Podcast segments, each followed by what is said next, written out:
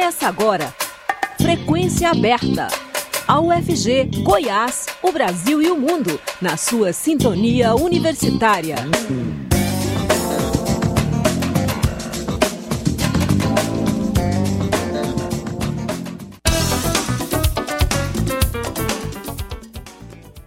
Olá, boa tarde. Agora são 5 horas em Goiânia e está começando o Frequência Aberta. Eu sou, eu sou Delfino Neto, sigo com você até às 5 e meia da tarde, trazendo as principais notícias de hoje. Você pode nos ouvir também pela internet, no site da Rádio Universitária ou por meio do aplicativo Minha UFG e também pelas principais plataformas digitais de áudio. Fique conosco. Goiânia e Aparecida de Goiânia já começaram a aplicar a vacina bivalente contra a Covid-19 em pessoas acima de 60 anos de idade. O imunizante da Pfizer protege a população contra diferentes variantes do coronavírus, incluindo a Omicron. Para se vacinar, é necessário ter recebido pelo menos duas doses da vacina contra a Covid há pelo menos quatro meses. Além dos idosos, a vacinação bivalente continua disponível para imunossuprimidos, indígenas, ribeirinhos e quilombolas. Todos os interessados que se enquadram nos critérios podem procurar as salas de vacinação de Goiânia e Aparecida com documento de identidade ou certidão de nascimento e cartão do SUS ou CPF. Caso seja do grupo dos imunossuprimidos, é necessário também comprovar a condição por meio de laudo médico. Menores de 18 anos precisam estar acompanhados de algum responsável. Esta é a segunda fase do cronograma vacinal que começou com idosos a partir de 70 anos. No dia 20 de março, inicia-se a imunização de gestantes e puérperas, seguido pelos trabalhadores da saúde. Goiânia disponibiliza ao todo 74 salas de vacina no município que podem ser conferidas no site da prefeitura. Já a vacinação em Aparecida ocorre em 36 postos, sem necessidade de agendamento. E ainda falando sobre a vacina bivalente contra a Covid, infectologista explica que é preciso ter um intervalo mínimo de quatro meses entre a última dose de reforço e a nova dose bivalente. Mais informações na reportagem de Beatriz Albuquerque. Quando a aposentada Cleusa Oliveira, de 66 anos, soube que uma nova vacina da Covid-19 que protege contra duas variantes seria liberada, logo se organizou para ir ao posto. O novo imunizante da Pfizer bivalente começa a ser aplicado em idosos acima de 60 anos em muitos estados nesta segunda-feira. Dona Cleusa garante que vai tomar essa dose e todas as outras que forem indicadas.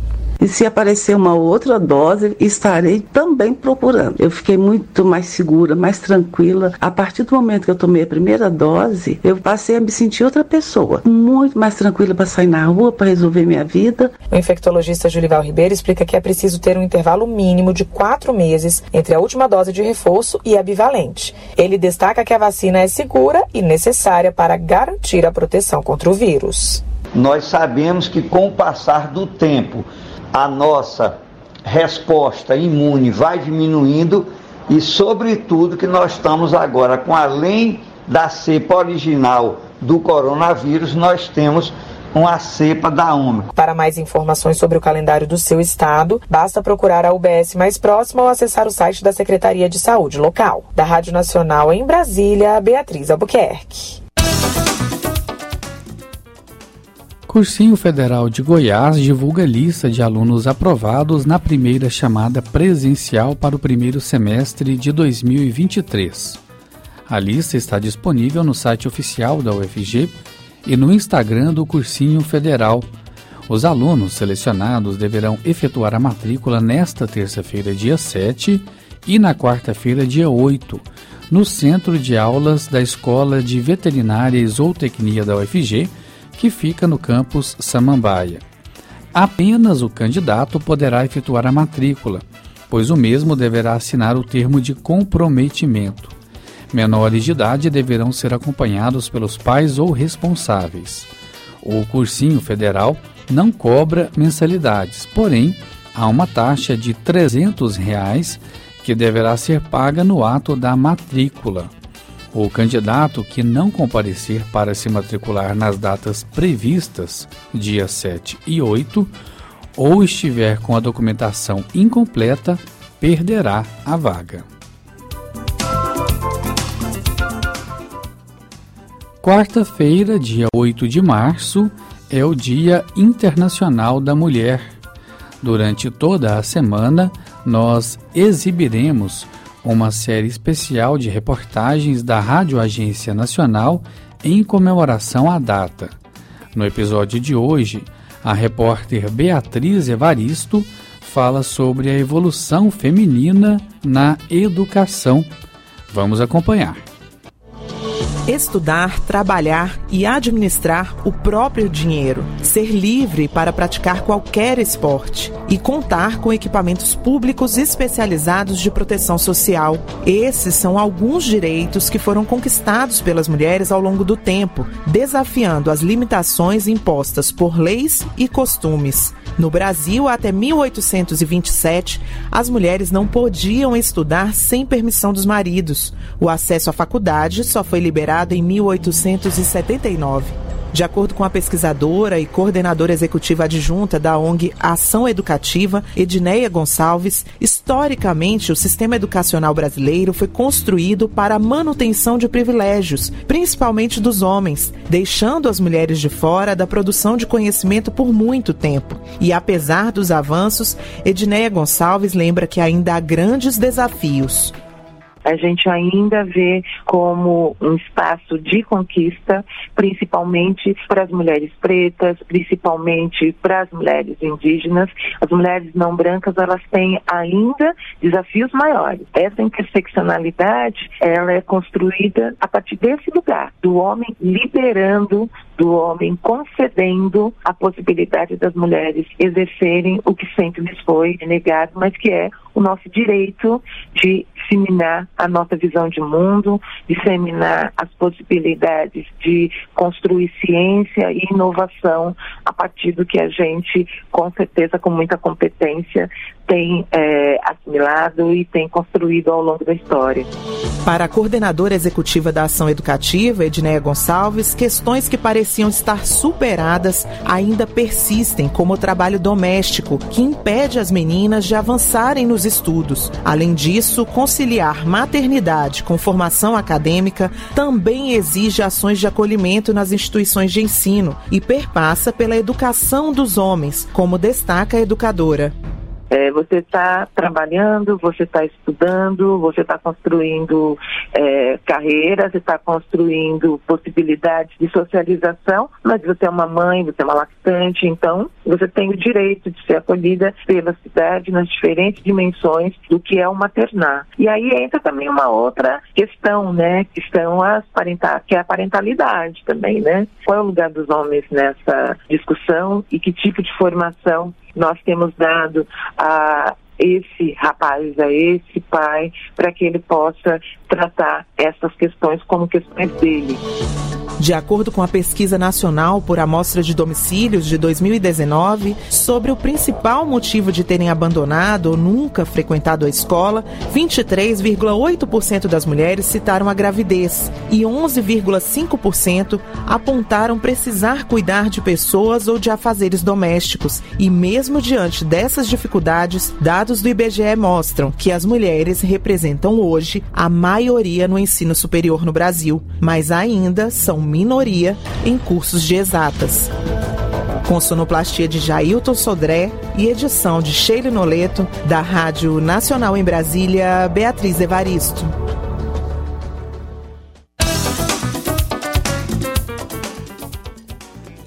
Chefe da Receita Federal ganha cargo em Paris após Bolsonaro tentar reaver joias.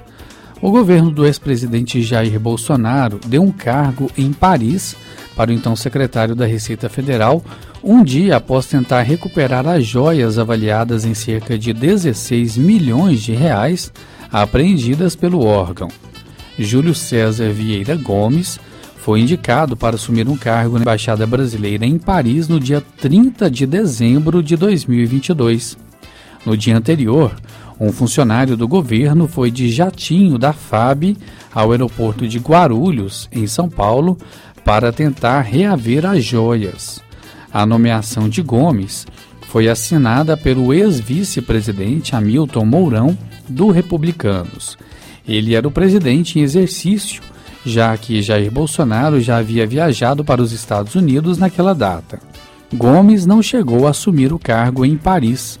No dia 2 de janeiro, logo após Lula assumir a presidência, o ministro da Fazenda Fernando Haddad reverteu a nomeação. O caso das joias que a ex-primeira-dama Michele Bolsonaro ganhou de presente do governo da Arábia Saudita repercutiu na imprensa durante todo o final de semana, após reportagem do jornal Estado de São Paulo publicar a matéria na sexta-feira. Os itens foram encontrados na mochila de um assessor do governo e foram retirados pela alfândega no aeroporto de Guarulhos, porque a lei obriga a declaração de bens com valor superior a mil dólares vindos do exterior. As joias, de marca de luxo suíça Chopard, são avaliadas em 3 milhões de euros, o equivalente a 16 milhões e meio de reais. Para não pagar o imposto alfandegário, Bolsonaro poderia ter trazido as joias como um presente oficial dado pela família real saudita ao governo brasileiro. Nesse caso, porém, os bens ficariam para o Estado brasileiro e não para Michele Bolsonaro. O ex-presidente atuou pessoalmente para reaver o presente milionário apreendido pela Receita e enviou um servidor em um avião da FAB, Força Aérea Brasileira, para tentar pegar os itens. Três ministérios também foram acionados, só que sem sucesso.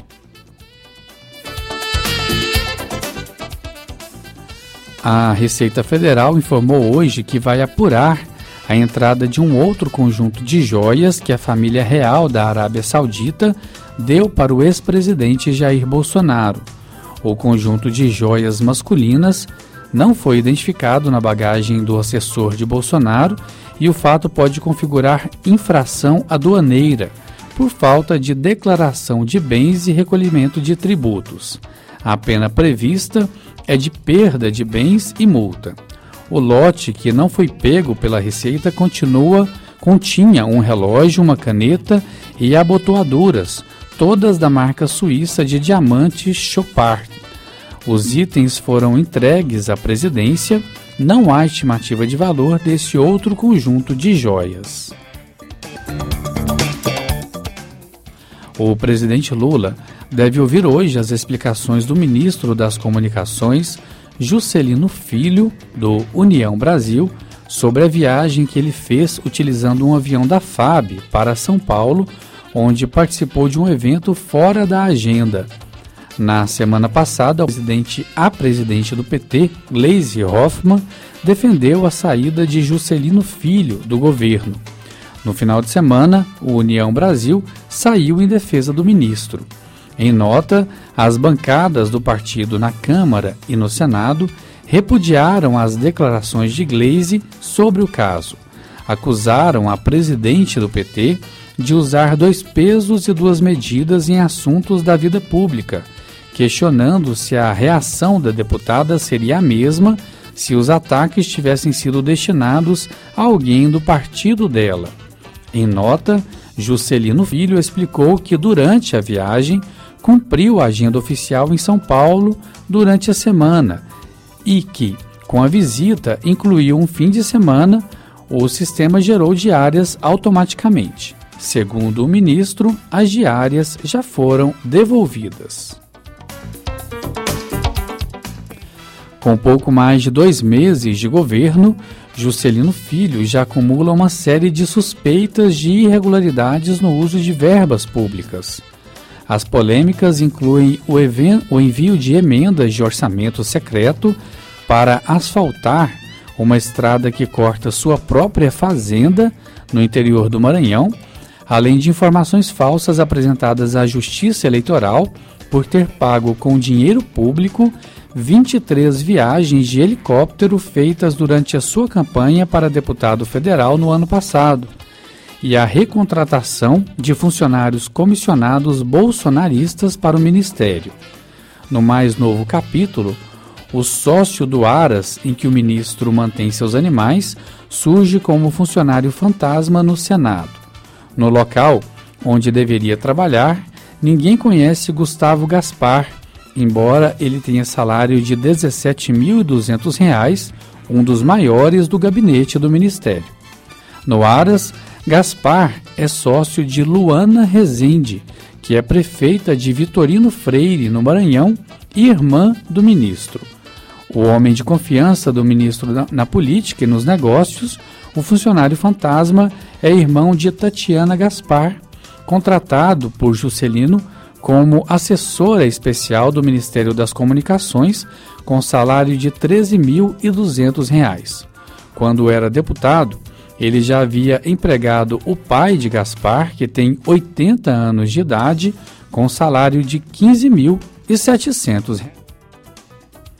Agora são 17 horas e 17 minutos.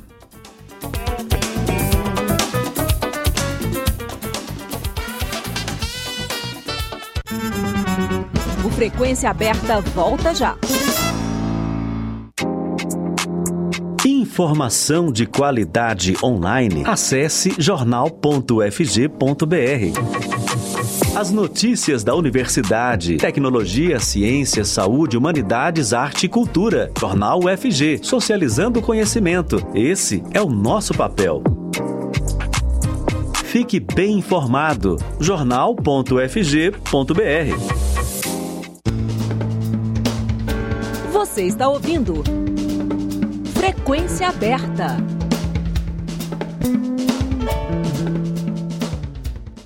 O Instituto Brasileiro de Geografia e Estatística, IBGE, divulgou os dados da sua pesquisa nacional por amostra de domicílios contínua trimestral referente ao último trimestre de 2022. Os resultados indicaram haver continuidade da melhora do mercado de trabalho doméstico, iniciada no segundo trimestre do ano passado. O Brasil fechou o ano com taxa de desocupação de 9,5 0,5%. Em Goiás, a dinâmica do mercado de trabalho também apresentou performance melhor em 2022 em relação aos anos anteriores. Os dados estão no Boletim Conjuntura Econômica de Goiás, divulgado pela FACE, Faculdade de Administração, Ciências Contábeis e Ciências Econômicas da UFG. O responsável pelo boletim é o economista e professor de economia da UFG, Edson Roberto Vieira. Boa tarde, professor. Obrigado por falar com o público ouvinte da Rádio Universitária. Boa tarde, Delfino. Boa tarde a todos os ouvintes da Rádio Universitária.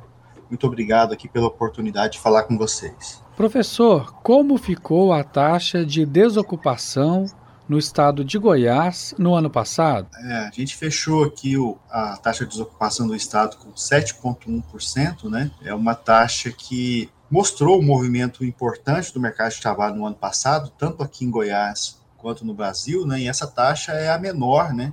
Para o estado de Goiás desde 2014.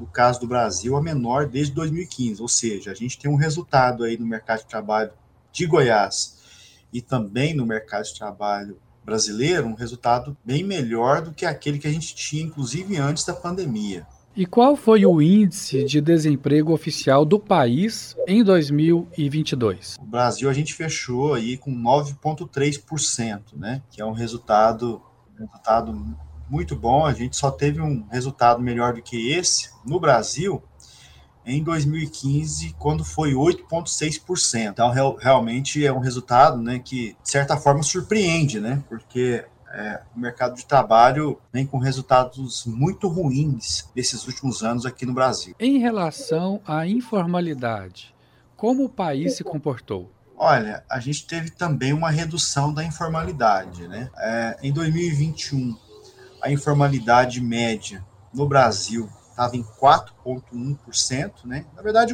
a redução não foi grande não, mas houve. E em 2022, nós tivemos uma redução para 39,6%.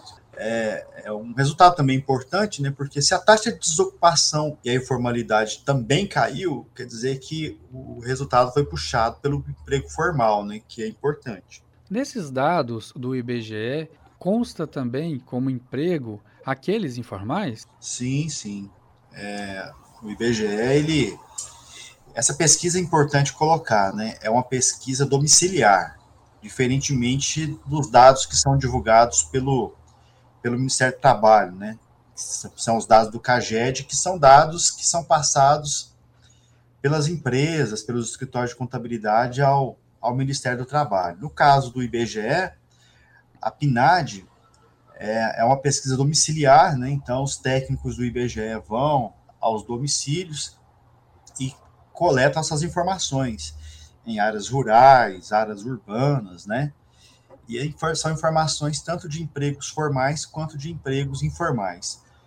Ah, o técnico pergunta se a pessoa tomou iniciativa para procurar emprego nos últimos 30 dias, mesmo que essa iniciativa tenha sido a inscrição num concurso público.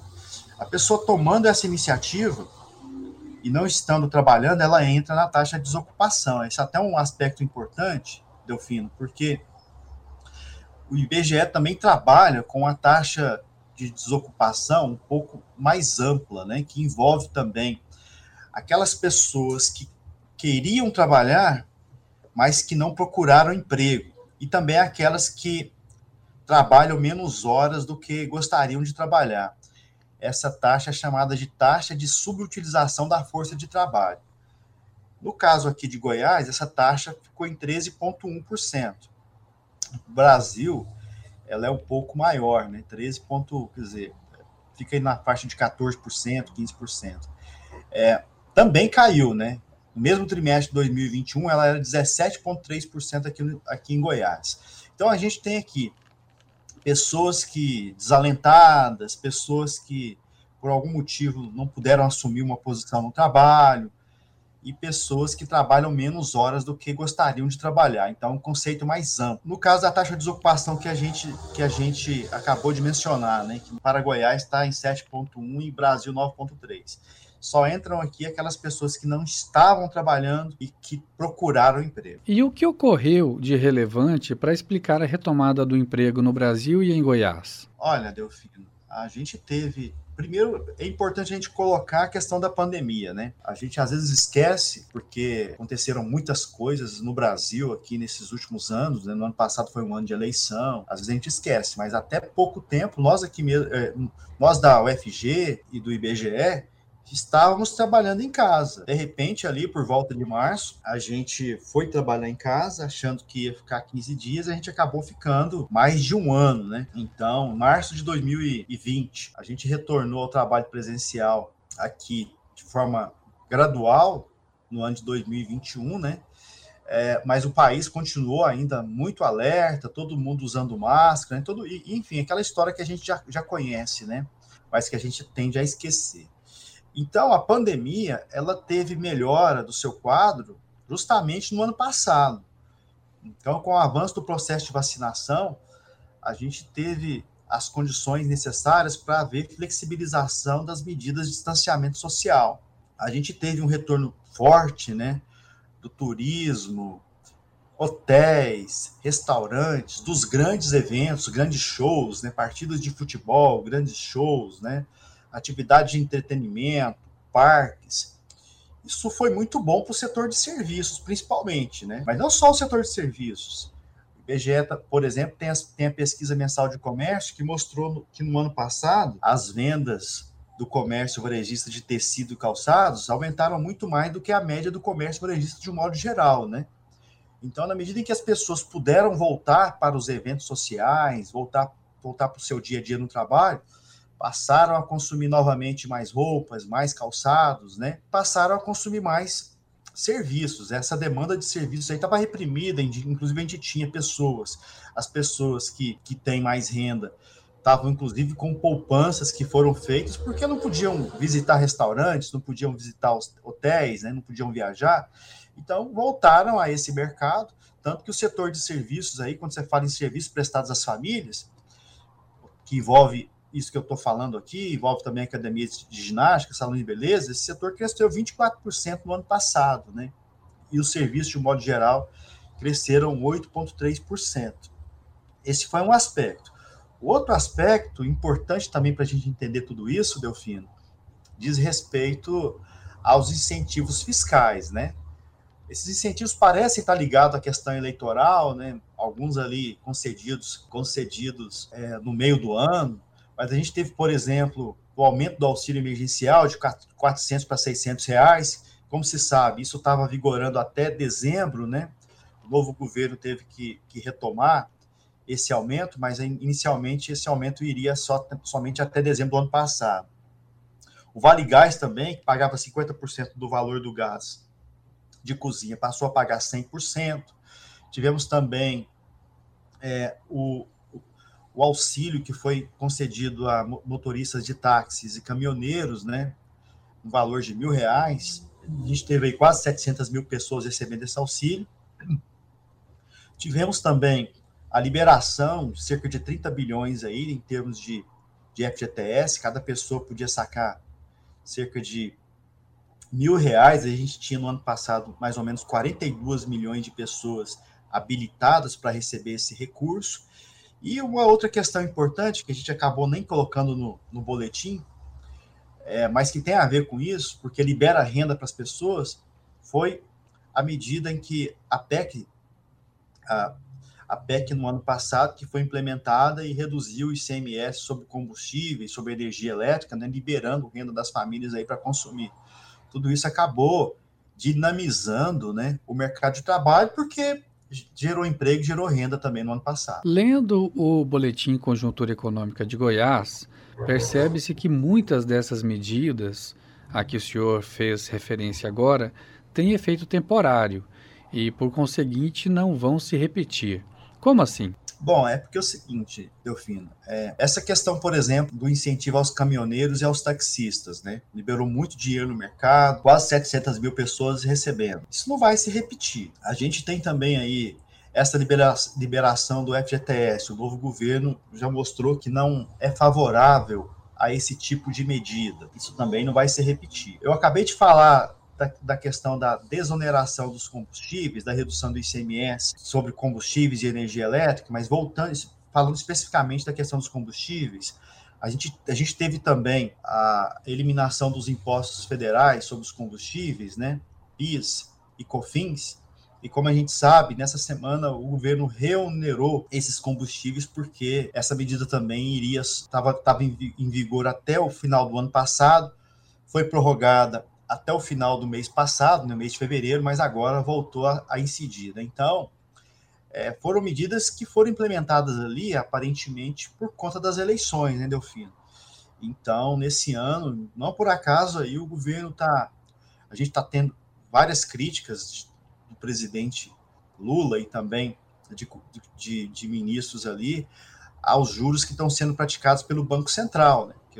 Porque os juros no patamar que estão inibem o consumo, inibem o investimento, e pode, pode acontecer que a gente tenha um crescimento econômico nesse ano bem menor do que o que aconteceu no ano passado. Né? O IBGE divulgou, inclusive, os dados do PIB, o PIB cresceu 2,9% no ano passado, já tinha crescido 5% no ano de 2021, por conta da recuperação que houve da queda de 2020 causada pela pandemia, né? Mas nesse ano as expectativas são de crescimento, inclusive, menor do que 1%. Então, uma boa parte desse crescimento que aconteceu no ano passado pode ser acreditada a esses incentivos fiscais, muitos deles temporários, né? E isso pode fazer com que haja reversão desse processo de recuperação do mercado de trabalho. Claro que a gente, que a gente teve aí, um, o, o governo retomou o aumento do, do Auxílio Brasil, que agora vai voltar a se chamar Bolsa Família, inclusive o governo lançou, relançou esse programa hoje, né, com algumas contrapartidas. Nesse caso específico, vão ser pagos os 600 reais mais 150 reais por filho, inclusive o, o, o valor vai ser aumentado. Mas é, a gente teve essas, algumas dessas medidas que não vão se repetir nesse ano e, conseguinte, não vão estimular a economia por essa via nesse ano. Ok, nós conversamos com o professor de economia da UFG, responsável pelo boletim pelo Boletim Conjuntura Econômica de Goiás, Edson Roberto Vieira. Professor, muito obrigado por falar com a Rádio Universitária e até a próxima. Até a próxima, Delfim. Um grande abraço para você e para todos os ouvintes da Rádio Universitária. E com essa informação, nós encerramos o Frequência Aberta que fica por aqui. A produção é do Departamento de Jornalismo da Rádio Universitária. A todos uma boa tarde, obrigado pela audiência e até a próxima. A Universitária apresentou Frequência Aberta.